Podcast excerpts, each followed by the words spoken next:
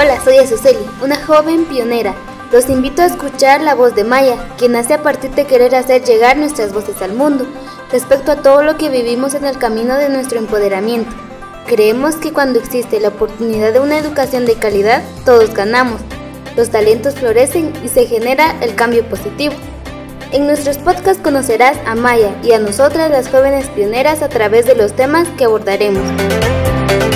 Hola, soy Mayra Chong, educadora del Colegio Impacto de Maya. Y yo, Azuceli, joven pionera del mismo colegio. En esta temporada de La Voz de Maya, una trayectoria audaz, tenemos el gusto de acompañarlos en un episodio más de La Voz de Maya. Así es, Azuceli, y les damos la bienvenida a nuestro episodio número 3 de la tercera temporada, donde escucharemos y estaremos hablando sobre la coyuntura actual desde la mirada de la juventud, especialmente desde la mirada de mujeres jóvenes. Como en todos nuestros episodios, compartiremos el Nahual del Día. Hoy es 7 de diciembre y en nuestro calendario maya marca 13 Canish. Canish es la semilla de la vida como principio de la unidad del mundo símbolo de la regeneración de la tierra, también representa la vitalidad, la fertilidad de los seres humanos, de los animales y las plantas. Y nuestra intención del día es que todos podamos tomar conciencia y actuar con pensamiento crítico ante esta situación que estamos viviendo en Guatemala. Así es, Azuceli, y muchas gracias a nuestras invitadas por aceptar la invitación a La Voz de Maya Podcast, temporada Una Trayectoria Audaz. Vamos a compartir nuestro nombre, emoción, nivel en el termómetro y nuestro grado. Esto como parte de nuestra reunión comunitaria. Y voy a invitar a Esther. Hola, mi nombre es Esther, estoy tranquila en dos en verde y estoy en cuarto bachillerato. Invito a Gloria. Hola, soy Gloria, me siento tranquila en dos en verde y estoy en tercero básico. Invito a Sonia. Hola, mi nombre es Sonia, me siento tranquila en dos verde y estoy en cuarto bachillerato. Muchas gracias por compartir cómo se siente en el día de hoy y también recordar que el manejo de nuestras emociones es muy importante, especialmente porque estamos atravesando una crisis en el país, tanto de salud como a nivel político. Claro, queridos oyentes, como sabemos, en Guatemala estamos atravesando por momentos difíciles y como recordaremos, el 20 de noviembre del presente año se aprobó el presupuesto 2021 de 99.700 millones de quetzales y la forma en la que los diputados lo aprobaron generó malestar en la población. Ahora continuamos generando diálogos, acciones y pronunciamientos sobre el rechazo de las acciones de nuestros gobernantes de forma generalizada a este punto, la población ha expresado su descontento al sistema político del país. Ante estas acciones, hemos visualizado los diversos grupos sociales, ONG, comunidades y jóvenes a pronunciarse. Por ello, como la voz de Maya, consideramos importante la participación activa de las jóvenes pioneras, conocer y escuchar los pensamientos de nosotras como jóvenes que en muchas ocasiones nos olvidan e invisibilizan nuestro sentir. A pesar de que la mayoría somos jóvenes mujeres, esto según el censo del 2018, y además en el último informe de supervisión al cumplimiento de la Política Nacional de Juventud 2012 al 2022, señala que Guatemala tiene a la juventud como un sector olvidado. Justamente para dar voz y espacio a las mujeres jóvenes, queremos analizar la coyuntura actual desde la mirada de tres jóvenes pioneras quienes están acompañándonos el día de hoy. Está Marina, ella quiere ser trabajadora social en, el futuro. Sonia tiene su inclinación por la arquitectura y Esther por la ciencia política. Y me gustaría entonces que empezáramos a hablar sobre lo que está sucediendo. Y me gustaría también, antes de profundizar en este tema, que pudiéramos conversar un poco sobre qué es lo que más nos gusta de nuestro país y me gustaría dejar el espacio a Marina. Eh, lo que más me gusta de mi país es cuando hay un problema, los pueblos indígenas lo resuelven pacíficamente, buscan ayuda, también tratan la manera de dialogar con las comunidades para poder tomar una decisión drástica y que todos avalen esa decisión, también sus bellos paisajes y culturas.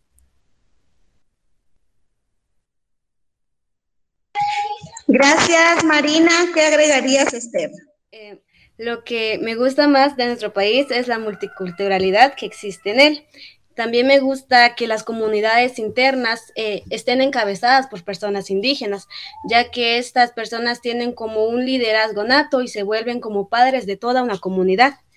También me gusta que sepan pronunciarse al momento de estar en desacuerdo ante las decisiones que toman las autoridades y que puedan eh, reunirse y manifestar lo que ellos desean y lo que ellos necesitan. Gracias, Esther. También recordando, como tú dices, la multiculturalidad, que en Guatemala somos más de cuatro culturas conviviendo en un mismo territorio, ¿verdad? Muchas gracias. Y Sonia, te dejo el espacio. Eh, lo que más me gusta de mi país son las montañas, los paisajes y, y, el área que tiene. Como personas o guatemaltecas somos personas amables y también lo, tenemos distintos idiomas y culturas, tradiciones, el traje donde representa cada municipio y de cómo la gente exige de lo que quiere o su derecho. Gracias, Sonia. Pues ustedes han comentado ahorita, ¿verdad? Una imagen tan bella que tenemos de nuestro país. Tenemos un legado milenario de nuestros pueblos ancestrales, la multiculturalidad en la que estamos actualmente y además un entorno natural bastante bueno, ¿verdad? Como dice Sonia, también todo este legado que tenemos, ¿verdad? También ustedes han mencionado que es importante eh, que participemos en el cuidado y el desarrollo de nuestro país. Gracias por compartir. Es interesante y bueno que nuestros oyentes conozcan sobre todo aquello que hace a nuestro país único. A pesar de las situaciones que existen, hay cosas que siempre serán positivas. Marina, ¿qué está pasando en nuestro país en el tema político? Actualmente estamos en una crisis política ya que nuestro país está lleno de corrupción e injusticia contra varias personas los gobiernos no hacen nada para poder salir de esto, ya que ellos lo que quieren es el bienestar de ellos mismos y no ven las grandes necesidades de los pueblos indígenas y el nivel de educación que hay en el país. Pienso que deberían de invertir en la educación del país e ayudar a las personas con pobreza extrema. Vemos que también el gobierno está endeudando mucho al país. Por eso no podemos ser un país desarrollado. Gracias por tu aporte. Es interesante cómo lo percibes. ¿Qué piensas, Esther? Estoy totalmente de acuerdo con lo que ha mencionado Gloria. Estamos atravesando otra crisis política. Lamentablemente, esto es casi común en nuestro país debido a la deficiente gobernanza con la que contamos, la centralización de recursos y el poder que tienen nuestros representantes, que no nos identifican sobre estos recursos, ha dado paso a un, al incremento de la corrupción. El gobierno ha tomado decisiones en base a sus intereses, ignorando a los afectados. Esto ha generado revueltas y hasta posibles golpes de Estado.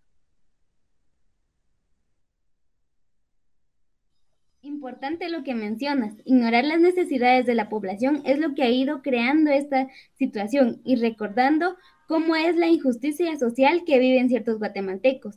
Sonia, ¿qué agregas? Eh, hoy en día Guatemala está pasando por un momento difícil porque la corrupción sigue de pie, ya que el gobierno junto con el presidente no ha hecho lo que en verdad tiene que hacer por la población. El gobierno toma decisiones sin saber las opiniones de la población. Los afectados serían la población, ya que también estamos en una pandemia. En este caso es por eso donde el COVID-19 ha afectado mucho a Guatemala.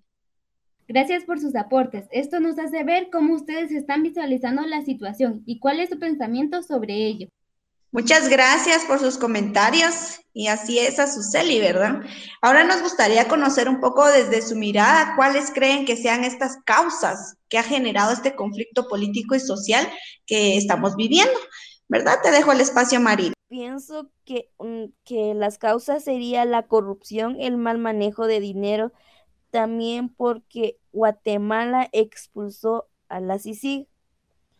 También podría ser que las políticas públicas no están enfocadas a la población y que la economía nacional no fue inmune a los impactos de la crisis internacional. Gracias, Marina. Te dejo el tiempo, Esther, por si tú identificas otras causas. Identifico las causas similares con las que ya las que ya había mencionado Gloria, que es la poca inversión en servicios públicos, especialmente en los servicios y establecimientos educativos, debido a todo el desfalco de dinero que se da entre los mismos organismos del Estado no contamos con un eficiente capital social, por ende la preparación en nuestra población también es insuficiente. No somos consultados ni considerados durante la toma de decisiones, pero al momento de costear todos los actos que estos toman, sí somos responsables. Estoy de acuerdo con lo que dijo Gloria, que hayan expulsado a la CICIG y esto eh, hace que aumente la impunidad de las autoridades a pesar de que estén cometiendo delitos. Interesante. Me llama la atención que tú mencionas sobre el capital social del país. ¿Cómo consideras que podríamos desarrollar más este capital social, verdad? Y también, ¿cuál crees que deba ser la forma en que se le haga esta consulta a la población con el fin de fortalecer el sistema democrático? Entonces, te dejo el tiempo para pensar. Yo considero que la mejor forma de desarrollar el capital social es como ya lo habíamos mencionado, haciendo inversión en servicios públicos, en la educación, que estas inversiones sean suficientes y de calidad para poder ir preparando a las personas. Y de esta manera, si tenemos a un capital humano capacitado, nuestro capital social también lo va a hacer. Eh, que en cada ministerio o en cada establecimiento trabajen personas con vocación y que no estén ahí solo para ganar dinero, porque de esa manera estamos deteniendo al desarrollo de nuestro país que exista capacitación a estas personas que están trabajando y que están impartiendo este tipo de temas, como en la educación o que están trabajando en departamentales, en municipalidades, que tengan un desarrollo profesional constante para que hagan su trabajo eficiente y con calidad. Y respecto a la consulta al momento de tomar decisiones, todo nuestro país está dividido tenemos a nuestras municipalidades, tenemos a, nuestros municipios, a nuestras comunidades, que están formadas por ya pequeños grupos de personas. Y, este, desde estos grupos podemos ir discutiendo cómo podemos, cómo nos afecta las decisiones y qué es lo que nosotros queremos para poder eh, resolver nuestras necesidades e intereses, que todas estas peticiones sean tomadas por nuestros líderes comunitarios, por nuestros alcaldes y que puedan llegar a las manos de nuestro gobierno, porque varias de las cosas que nosotros queremos y necesitamos, ellos los desconocen, los desconocen, pero tampoco se toman el tiempo de preguntarnos o de pedir que estas, eh, que estas divisiones se organicen para hacerlo llegar a sus manos.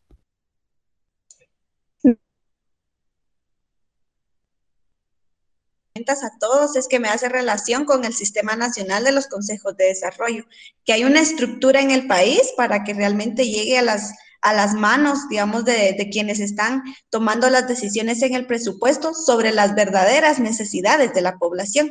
Bueno, regresamos un poquito a nuestra pregunta inicial.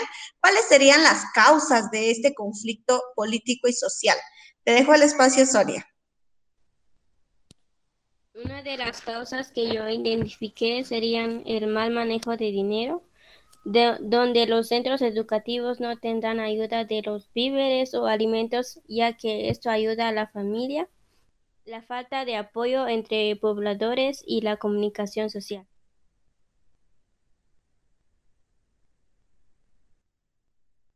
Muchas gracias por sus respuestas. Te dejo el tiempo a Suseli. Marina. ¿De qué forma afectan las acciones del gobierno a la población? A través de muchas injusticias y también los afectan a través de endeudar mucho al país y que nos que no nos ayudan a ser un mejor país desarrollado, ya que nosotros como país somos un país en vía de desarrollo y también que la población no cuenta con una educación de calidad la falta de empleo y los sueldos que reciben los empleados son muy poco. También que muchas personas sufren de hambre. Estoy de acuerdo contigo. El pensamiento que tienen nuestros representantes hacen que unos tengan soluciones y otros, otros esperen algo que posiblemente no llegará. Esther, tienes la palabra.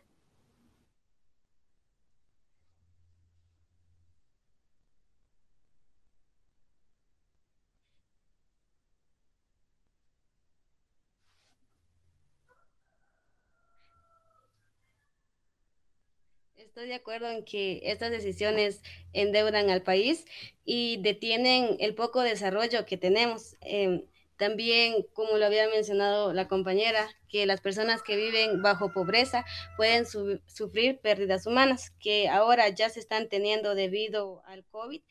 Entonces, estarían perdiendo a personas eh, por el virus y por, la, y por el hambre. También que las escuelas y la universidad públicas tendrán menos respaldo monetario y seguirán sin calidad y esto generaría que muchos niños, niñas y jóvenes dejen sus estudios debido a, los escasos recursos, repitiendo de nuevo todo el ciclo de pobreza y conformismo. Otra manera en que esto puede afectar es en la infraestructura, como de escuelas, hospitales y de otros servicios básicos. Gracias. Vemos que gracias a estas acciones nuestro país no puede desarrollar y tampoco puede apoyar a su población. ¿Cómo lo visualizas tú, Sonia? Eh, afecta a través de que el país está en bajos valores o el país con poco desarrollo. También afecta al momento en que la población realiza manifestaciones y esto causa aglomeración de personas y con el caso que estamos viviendo por la pandemia o el COVID es más peligroso.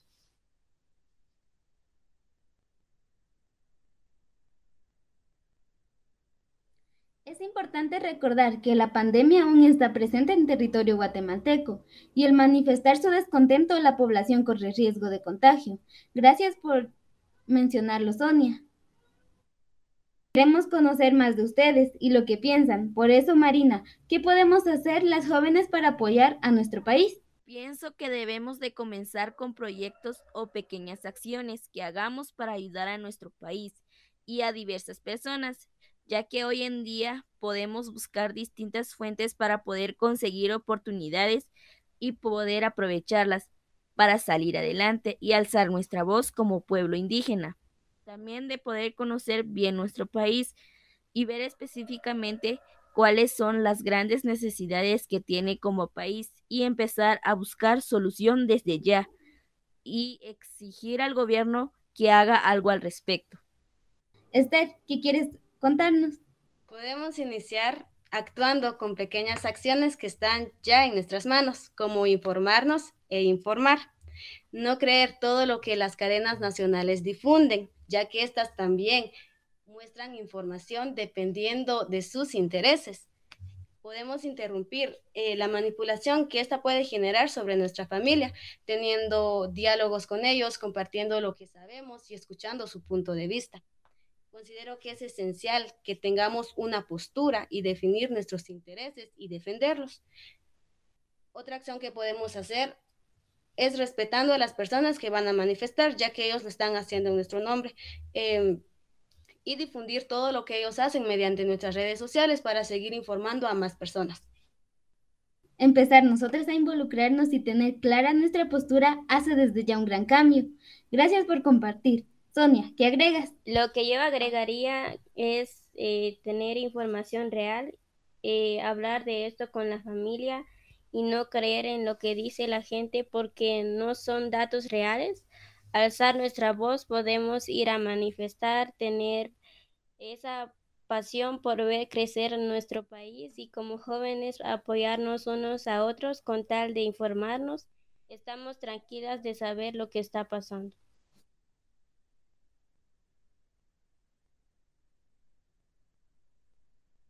Claro, soñar con un país diferente es bueno, pero lo mejor es trabajar para lograr aquello.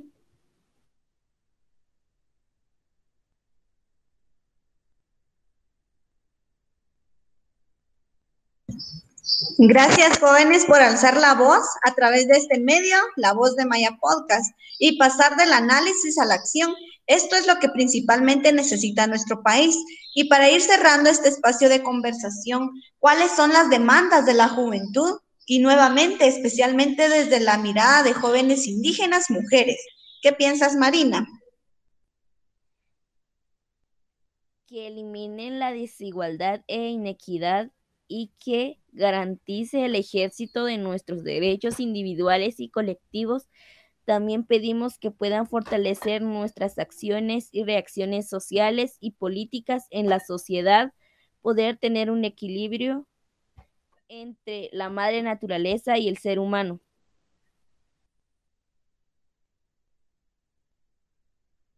Muchas gracias.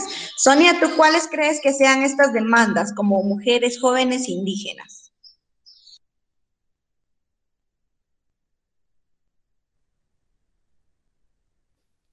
Eh, pienso que una, una de las demandas sería como, como mujer no tenemos ese derecho a la expresión y por,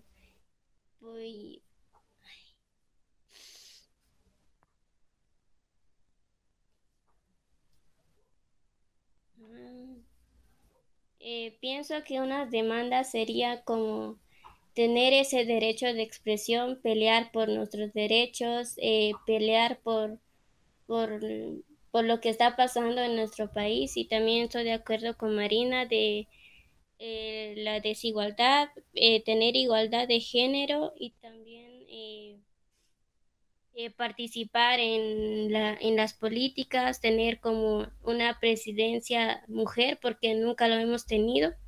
Y ese derecho, pues, es, es algo que debe de tener Guatemala. Gracias, Sonia. Así es. Esther, te dejo el espacio. Lo que nosotras podemos demandar como jóvenes mujeres es que aperturen programas de ciudadanía para todos y todas, que se invierta en educación, ya que esto es algo, es una base y es un pilar para poder tener la sociedad que tanto deseamos. También que se invierta en el talento humano que nos escuchen cuando estamos pidiendo diálogo y así no podamos llegar al borde de, de generar como revueltas e incluso violencia para que sean tomadas en cuenta nuestras peticiones, que se hagan valer nuestros derechos y que recuerden sus responsabilidades y que no olviden que ellos y nosotros somos personas y que tenemos los mismos derechos.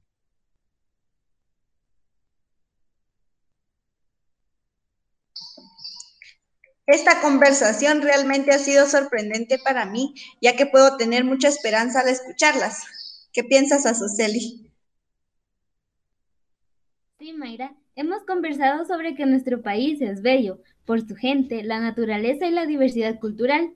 Ante este escenario es triste ver la situación actual y, como decías, escuchar cómo la juventud piensa da esperanzas para el futuro cambio. Así es, Esther. Bueno, muchísimas gracias a todas también. Esta conversación ha sido realmente sorprendente para mí, ya que puedo tener mucha esperanza al escuchar lo que ustedes piensan, lo que ustedes conocen y también lo que ustedes proponen para nuestro país. Sí, Mayra, hemos conversado sobre que nuestro país es bello por su gente, la naturaleza y la diversidad cultural. Ante este escenario es triste ver la situación actual y, como decías, escuchar cómo la juventud piensa da esperanza para futuro cambio. Así es. Y también estuvimos conversando que una principal necesidad es enfocarnos en el área de salud. Muchas de nuestras participantes nos decían que justamente la, la educación es su principal interés, que es justamente un motor del desarrollo. Y también analizar que esta crisis no se ha originado solo por el presupuesto del año 2021, sino que ha sido por una, una cuestión generalizada de un olvido hacia la población que es más necesitada y, el olvido en los servicios básicos, ¿verdad? También que como jóvenes podemos hacer mucho desde ya y actuar para el cambio futuro. Si les gustaría agregar algo más a lo que hemos estado conversando. Eh, este podcast ha sido muy interesante. Bueno, hablamos de nuestro eh, país y de lo que está pasando actualmente y una invitación que haría como la audiencia es eh, el cambio está en nosotras como guatemaltecos, como ciudadanos. Gracias. Me gustó mucho este podcast y un mensaje para la población es que tengamos información, información real de nuestro país y conozcamos cuál es la realidad que estamos pasando y poder desde ya empezar con pequeñas acciones que tenemos a la mano para poder ayudar a nuestro país. Todos estamos involucrados en cada problema o decisión que surge a nivel nacional. y que debemos eh, empezar a actuar porque exigimos nuestros derechos, sin embargo, a veces hacemos a un lado nuestras responsabilidades y una de nuestras responsabilidades es ir formando nuestra ciudadanía para poder formar esta sociedad que deseamos. Muchas gracias por su participación. Nos vamos despidiendo y deseando mucho compromiso con nuestro país. Gracias a Suseli por acompañarme también en esta conversación y estoy muy agradecida por dejarme estar con ustedes también. Y muchísimas gracias por escucharnos. Hasta la próxima. Gracias a nuestros oyentes. Recordemos, nosotros somos el cambio. Hasta la próxima. Gracias por escuchar nuestro podcast, La Voz de Maya. Nos pueden seguir a través de nuestras redes sociales, Facebook e Instagram, Maya Impacto Infinito y nuestra página web, mayagt.org. No se olviden de escucharnos en Spotify y iTunes.